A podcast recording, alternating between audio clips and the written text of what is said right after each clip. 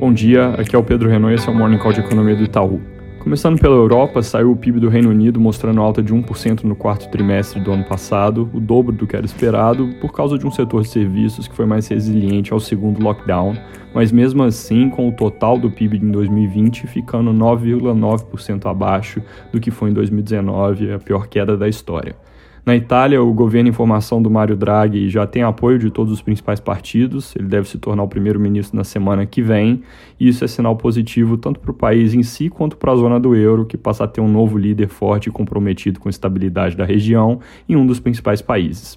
Aqui no Brasil, apesar de não ter nada oficialmente confirmado ainda, as notícias começam a se tornar um pouco mais concretas ontem, inclusive com o comentário do presidente Bolsonaro de que o auxílio deve voltar em março, com três ou quatro parcelas. O Estadão dessa manhã traz que a negociação entre governo e Congresso é por quatro meses de 250 reais, a um custo total de 30 bilhões, com liberação amarrada na aprovação de duas PECs. A primeira dessas PECs conteria uma nova versão do orçamento de guerra, dando a segurança jurídica para fazer os créditos extraordinários e frustrar as metas fiscais para o ano, sem risco de que isso depois vire crime de responsabilidade, mas já estaria junto algumas medidas de ajuste que ainda precisam ser detalhadas para garantir que a coisa não ande só na direção de mais gasto. A segunda PEC seria um pacote mais duro de medidas de corte de despesas para garantir o respeito ao teto de gastos nos próximos cinco anos. Pelas negociações das lideranças, é, a conversa vai na linha de aprovar rápido a primeira parte, para o governo editar a MP que libera os créditos extraordinários, e aí ter a segunda PEC mais dura votada até junho. Um risco que precisa ser monitorado, obviamente, é que depois de aprovada a primeira PEC e liberado o auxílio, tem sempre a chance de que a segunda seja deixada de lado, e aí as medidas de ajuste da primeira, se elas forem muito leves, vão acabar resultando em um impacto fiscal ruim. Outro risco é que a PEC entre no Congresso com 250 reais por quatro meses e saia com algo maior.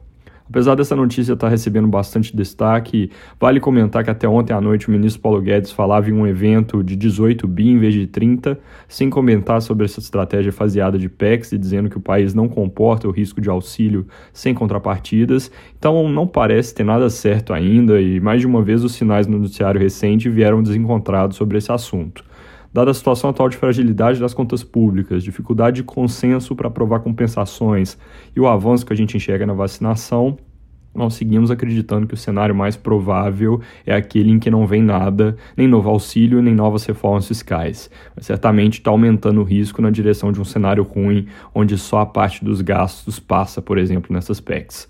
Sobre dados, acabou de sair o IGP 10 de fevereiro, com mais uma leitura de inflação pressionada e acima do esperado. Foi uma alta de 2,97% contra um consenso de 2,59%. Olhando para os componentes, a parte de preço no atacado, que é 60% do total, aumentou 3,9%, pressionado por commodities, câmbio, escassez de insumos. Preços ao consumidor, que são 30% do IGP, subiram 0,35%, e o Índice Nacional da Construção Civil, que responde pelos 10% finais, subiu 0,98%.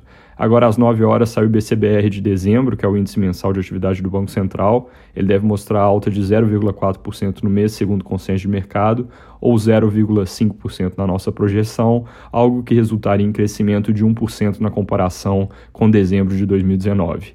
Só lembrando, na semana que vem, mercados locais vão estar fechados segunda, terça e quarta-feira pela manhã por causa do calendário de carnaval, então a gente volta na quinta com o podcast. Também tem feriado do Ano Novo Lunar na China até o dia 18 e segunda-feira nos Estados Unidos os mercados não abrem, então o fluxo global de notícias tende a ficar um pouco mais vazio nesse meio tempo. Última coisa, hoje a gente publica a nossa atualização mensal do cenário com revisões tanto para a economia global quanto para o Brasil, vale a pena ficar de olho. É isso por hoje, bom dia e bom fim de semana.